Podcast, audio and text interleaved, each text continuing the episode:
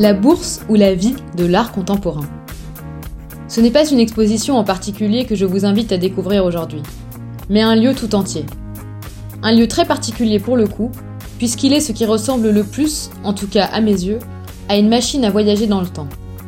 Ou plutôt à les allier. Alors errons errons aujourd'hui à la Bourse de commerce de Paris. Dans ce bâtiment cylindrique unique se conjuguent passé et présent dans une homogénéité quasi troublante.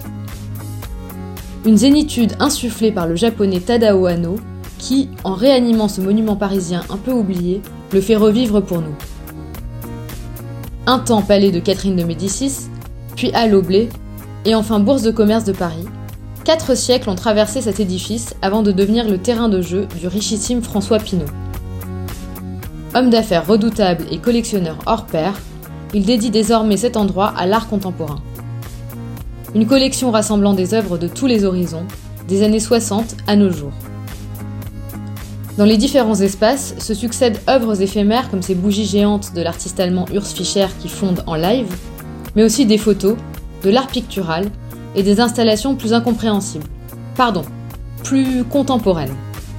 Par exemple, cette composition d'une scie à côté d'une lance dont je vous laisse imaginer le titre.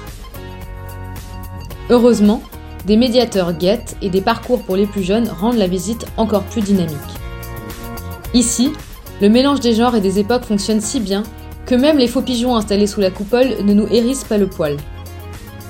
Une coupole de métal et de verre qui illumine l'endroit et lui offre toute la clarté que l'art mérite, qu'on le comprenne ou pas.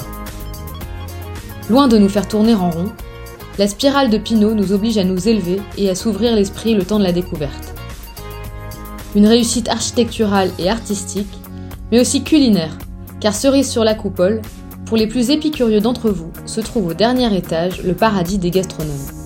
Un lieu de bouche ultime tenu de main de maître par les frères Bras.